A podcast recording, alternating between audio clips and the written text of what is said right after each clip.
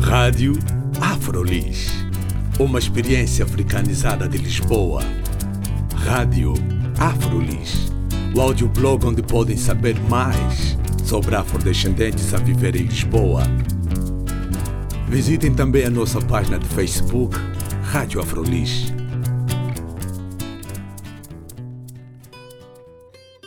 Cristina Roldão, muito obrigada por estar aqui com a Afrolis. Eu convidei-a porque a Cristina uh, fez um estudo que nós achamos muito interessante, também muito importante aqui para os afrodescendentes e pessoas negras em Lisboa, que é os afrodescendentes no sistema educativo português. Uhum. Apresentou no mês de abril o seu estudo. Podia-me só apresentar as principais razões pelas quais fez o estudo neste sentido dos afrodescendentes? Os afrodescendentes. No sistema educativo. No sistema educativo. Tenho estado a estudar a, eh, a posição e a situação dos afrodescendentes no sistema escolar já há algum tempo mas uh, nem sempre, não desde o início, que uh, consegui trabalhar com esta categoria e pensar desta forma. Eu acho que também tem muito que ver com o debate que está a atravessar a sociedade portuguesa, quer, se, quer queiram reconhecer ou não, e que uh, tem ajudado muito a pensar estas questões. Eu estou sempre interessada e esse sempre foi o foco das análises que faço, que é a questão das desigualdades dos descendentes de africanos face ao, ao resto dos alunos, não é? Mas toda esta concepção de afrodescendente, de jovem negro português, hum, sinto que é um, é um passo que, que necessitei também de tomar e que de certa forma também vai um pouco ao encontro com debates que estou a ter noutros, uh, noutros espaços uh, e acho que também o próprio caminho que a sociedade portuguesa, se calhar mais em Lisboa, também está a fazer, não é? Uh, por exemplo, categorias como uh, luso-africano, não é? Ou descendente de imigrantes, cada vez dão menos conta da nossa presença cá, não é? E muitas vezes também são categorias que não são criadas pelos próprios, nem têm qualquer reconhecimento junto dos próprios. E isso também um, é preciso é preciso fazer de outra maneira, não é? É preciso dar este passo decidiu fazer o estudo sobre os afrodescendentes no sistema educativo porque já há algum tempo trabalha uhum. essa, essa temática. Uhum. Quais foram as principais dificuldades no levantamento de dados, por exemplo? Uhum. Bem, não há dados, supostamente não há dados com origem étnico-racial em Portugal mas há dados que nos permitem aproximar e o meu exercício foi muito não desistir de fazer esta aproximação, seja pelo lado dos dados de nacionalidade, seja pelos dados de naturalidade, do sítio onde as pessoas nasceram. Isso, nós sabendo que estes dados não recobrem tudo, mas eles já mostram muita coisa. É? Como por exemplo? Desigualdades muito fortes nas reprovações, como por exemplo, no primeiro ciclo, as taxas de reprovação são três vezes superiores. Portanto, para os jovens de nacionalidade PALOP, dos PALOP, são 16%. Para os jovens de nacionalidade portuguesa, é 5%. Uh, ah, no segundo ciclo, a mesma coisa. No terceiro ciclo, é duas vezes mais. E no ensino secundário também. Portanto, as desigualdades são sempre no mesmo sentido, são sempre pesadas. E aquilo que, que sinto é que existe alguma uh, invisibilidade disto. Mas existem dados. Só que aparentemente não, não, não são visíveis, não, é? não se tornam alvo no debate público. Eu vou ter que voltar para a definição da categoria afrodescendente, uhum. então, uhum. não é? Porque Boa. a Cristina agora acabou por uh, falar nas pessoas de origem um, de origem africana direta, não é? Os que nasceram. Agora, est, estes dados estes dados são dos, dos PALOP, das pessoas que vieram dos PALOP e estão no Tem sistema. Nacionalidade. Têm nacionalidade dos PALOP. PALOP, até podem ter nascido em Portugal. Podem nem ter feito processo Exatamente. migratório. Por isso mesmo, por isso mesmo é que eu pensei, temos que agora ver quem são essas sim, pessoas. Sim, uh, podem ser casos de migração, não é? Uh, jovens que nasceram num dos cinco países uh, africanos de língua oficial portuguesa e que vêm para Portugal e têm a nacionalidade de PALOP mas também há jovens que nasceram em Portugal, nunca saíram de cá e que também têm, têm nacionalidade estrangeira. É? Portanto, estamos a recobrir este, estes dois tipos de situação é? quando estamos com a nacionalidade. Quem é que não estamos a apanhar? Não estamos a apanhar uma coisa, um segmento que eu acho que é importante e que vai ser a zona onde este grupo eu acho que vai crescer mais, não é? Que é os descendentes dos, dos jovens negros que já nascem em Portugal, quer dizer, vão desaparecer totalmente das estatísticas, já nem conseguimos ir ao sítio onde o pai nasceu, já nasceram cá, desaparecem. Também os próprios jovens brasileiros negros, não é? que é uma realidade nós não fazemos ideia de, de quantos são e que dimensão é que trazem, e também os descendentes de outros grupos uh, africanos que não, de, que não ligados com, com, a questão colonial portuguesa, não é? E, portanto, há aqui um, um, um grupo que faz parte de Portugal e que está completamente ausente dos discursos de, de, da esfera uh, da política, não é? Porque o debate que temos é sobre migrações e estrangeiros. Até com fundos de financiamento, por exemplo, de investigação, colocam-se problemas a esse nível, não é? Ah, porque os fundos são europeus e é para nacionais de países terceiros. Portanto, só se pode estudar quem tem nacionalidade estrangeira. E quando os afrodescendentes forem, na sua grande maioria, de nacionalidade portuguesa e naturalidade portuguesa, não é? Já não interessa. Eh, portanto, essa são alguns dos, dos dilemas de trabalho. Foram alguns dos problemas. Sim. Eu também, quando, quando eu estive na apresentação, tive algumas dificuldades em perceber uh, esse cruzamento, não é? porque a Cristina teve que cruzar vários dados para depois chegar a alguns números uhum. e depois dizia se nós cruzarmos este com este vai dar este, esta percentagem, se cruzarmos aqueles com aqueles vai dar uma percentagem maior. E, e a Cristina, por acaso, teve que fazer sempre a salvaguarda. Não é representativo, mas diz-nos muita coisa.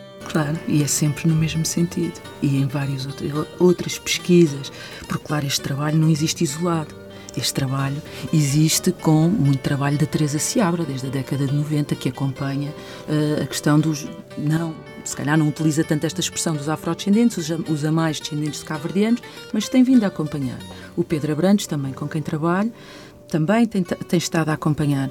E, portanto, os dados vão sempre no mesmo sentido. Isto não, uh, não é algo que muda aleatoriamente num ano. Não, é sempre no mesmo, no mesmo sentido. E, e parece haver uma ausência de debate sobre os afrodescendentes, especialmente os que nasceram cá.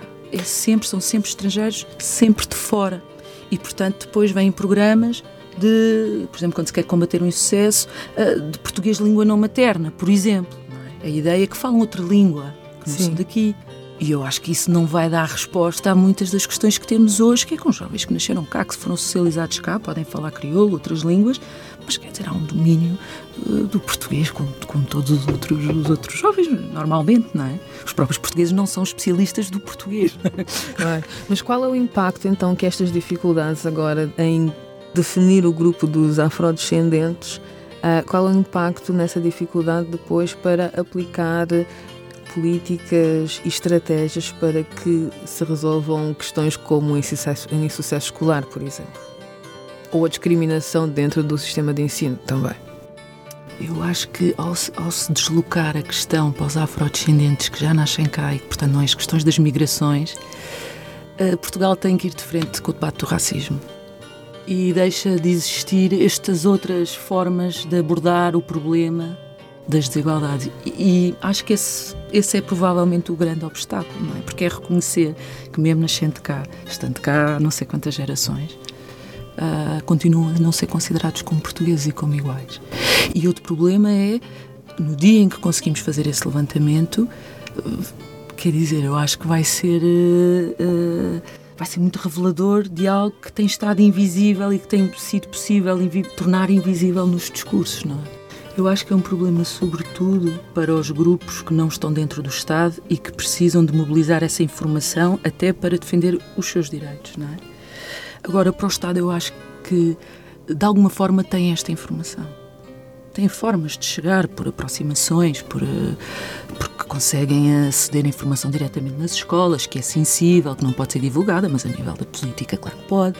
Uh, quem perde nisto, não é? Eu acho, uh, são os próprios grupos da afrodescendência e a comunidade africana em Portugal, não é? Porque ah, todos temos um sentimento que há racismo, que há desigualdade, mas nunca conseguimos dizer uh, concretamente onde, com que dimensão, com que intensidade tem vindo a piorar, tem vindo a melhorar. E isso são, pronto, é o conhecimento a ser utilizado no espaço público para conseguir que direitos sejam uh, uh, defendidos, como por exemplo o direito à educação, não é? que está na Constituição, especificamente referindo igualdade para descendentes de imigrantes também. também. Uh, e, e, claro, muitos dirão: ah, mas tem-se vindo a aumentar a os, os, níveis de escolaridade. É verdade, tem-se vindo a aumentar a rede escolar. É verdade, mas quando nós sabemos que há jovens, muitos deles afrodescendentes, que têm desde os 6 aos 18 um percurso em escolas e turmas muito segregadas, eh, eu acho que isto não é uma escola democrática, pelo menos não é, o motivo, não é a minha visão de escola. Ok, então isso é bom, porque vamos à pergunta, uma Sim. das perguntas que a Cristina lançou e que também uh, deixou muito claro na, na sua apresentação, né, ali na Faculdade de Letras, que não, queria, não, não pretendia chegar a respostas, mas lançava para a reflexão. E uma das perguntas foi que utilidade têm os conceitos racismo institucional, segregação étnico-racial no debate sobre democratização escolar? Eu acho que tem toda a utilidade. Eu acho que o debate da democratização escolar precisa de ser renovado também e uma das frentes é esta. Porque tem-se. Pronto, tem que ver também com a própria história da escolarização em Portugal. Claro que durante uma fase o que era importante era garantir que todos acediam um mínimo de escolaridade. Mas, neste momento, tem-se dado muitos passos nesse sentido e acho que temos que. Uh, realmente dar conta de outras questões que estão a tornar a escola pública menos democrática aos, aos nossos olhos, mas que estamos a ser incapazes de, de as tocar, de as, de as ver com algum rigor. E agora a segunda questão é: o que nos dizem as estatísticas oficiais sobre a presença dos afrodescendentes no sistema educativo português? Uhum. Vou fazer uma síntese. Uma síntese assim, muito, muito rápida com alguns dados assim mais importantes, não é? utilizando só dados sobre nacionalidade. Existem desigualdades grandes nas taxas de reprovação, não é? O que quer dizer, para já Portugal é dos países da Europa que mais utiliza a reprovação. Isso é que está quase extinto em, muito, em muitos países, não é? Esta coisa do castigo. Sim. É? Do princípio do, do, de castigar. Uh, portanto, três vezes mais no primeiro ciclo, três vezes mais no segundo, uh, duas vezes mais no terceiro ciclo e duas vezes mais no ensino secundário geral. Um dos dados que mais me assusta é o encaminhamento para vias vocacionais, vias profissionalizantes, como queiramos chamar, no ensino secundário. 80% dos jovens, 80 é quase a totalidade, 80% dos jovens com nacionalidade dos PALOP está em cursos profissionalizantes no ensino secundário. Isto coloca questões no acesso ao ensino superior, na mobilidade social em termos intergeracionais, um, eh, na própria capacidade das comunidades se organizarem e terem, um, eu não gosto da expressão líderes, mas quer dizer, têm que ter representantes que consigam, uh, de certa forma, discutir e também lutar no espaço público é? e, com as, e, com as, com as instituições. Um, e, portanto, parece-me que esse é um, é um grande bloqueio. E se formos a ver as taxas de acesso ao ensino superior, se pensarmos em termos, em termos globais, não é? e aqui estou a usar uma variável diferente, que é a origem étnica nacional. Este trabalho é um trabalho de puzzle. É? Tentar, conforme fui tendo informação, fui tentar, tentando aproveitá-la da melhor forma. Mas eh, nas taxas de acesso ao ensino superior usamos a origem étnica ou nacional, a partir do censos, em que utilizamos a naturalidade do sítio onde a criança nasceu, ou o jovem, e a naturalidade dos pais que vivem com ele. E combinamos estas três naturalidades. Sempre que houvesse dois destes três que tivessem nascido em África, considerámos que eram afrodescendentes. Uh, fazendo esta, esta nota, uh, em termos globais, duas vezes menos que os jovens de origem luso-descendente ou portuguesa, mas quando isolamos só para jovens de origem cabo-verdiana, de origem santomense e guineense, é cinco vezes menos. E esta separação, não é, só cabo-verdianos, santomenses e guineenses, é um exercício para tentar um pouco retirar o efeito da população retornada nas estatísticas. Okay. Esse é um, é um desafio também, não é, que encontramos. Mas cinco vezes menos. É? Isto, eu não apresentei todos os dados que tinha naquele dia, era muita coisa, mas temos de 2001 e há um, há um retrocesso no acesso ao ensino superior entre os portugueses ou os luso-descendentes há uma estagnação neste período, 2001-2011. Entre os afrodescendentes andamos para trás. E isto é muito preocupante, não é? Uhum. Porque, quer dizer, se formos a pensar as primeiras políticas mais sérias de, de, combate à discriminação e de combate às desigualdades que tocam os jovens com origens étnico-nacionais diversas começam na década de 90. Vão lá, já vão 25 anos. Quanto mais tempo uh, é necessário para perceber que uma certa fórmula de políticas se calhar foi importante em determinada altura, ou se calhar precisamos perceber onde é que foram uh, positivas, onde é que não foram, não foram, mas é evidente que uh, não foram capazes de dar conta deste, destes, destes problemas. E depois há outra coisa também me faz um pouco, que me causa preocupação, que é a ausência de controle sobre isto. Não há um organismo que acompanhe esta questão a sério. É? Claro que há a Comissão uh, para a Igualdade, para a Igualdade e Discriminação Racial, mas recolhe queixas. Agora, em cada setor, no emprego, na educação, na saúde, são sistemas muito complexos. Não podemos esperar que sejam os indivíduos que façam queixas e que isso dê conta do que se passa. É? Eu até trouxe aqui um dado interessante, é, recuperado, eh, que fui ver hoje, eu estou sempre à procura de dados. Por exemplo, entre 2005 e 2013, 10 anos, a CICDR recebe 615 queixas com base na discriminação racial e étnica, de todos os grupos raciais e étnicos hum. e em todo o país. 615 em 10 anos. É pouco, nós percebemos que é pouco. Agora, eu vou-vos dar uma comparação, por exemplo, com as entradas no Ministério Público de queixas de violência doméstica. Vamos só para comparar os sim, sim. Em 2014 entraram 2.360. Na ILGA, por exemplo, em 2014, houve 426 denúncias de discriminação. Num único ano. Num único ano.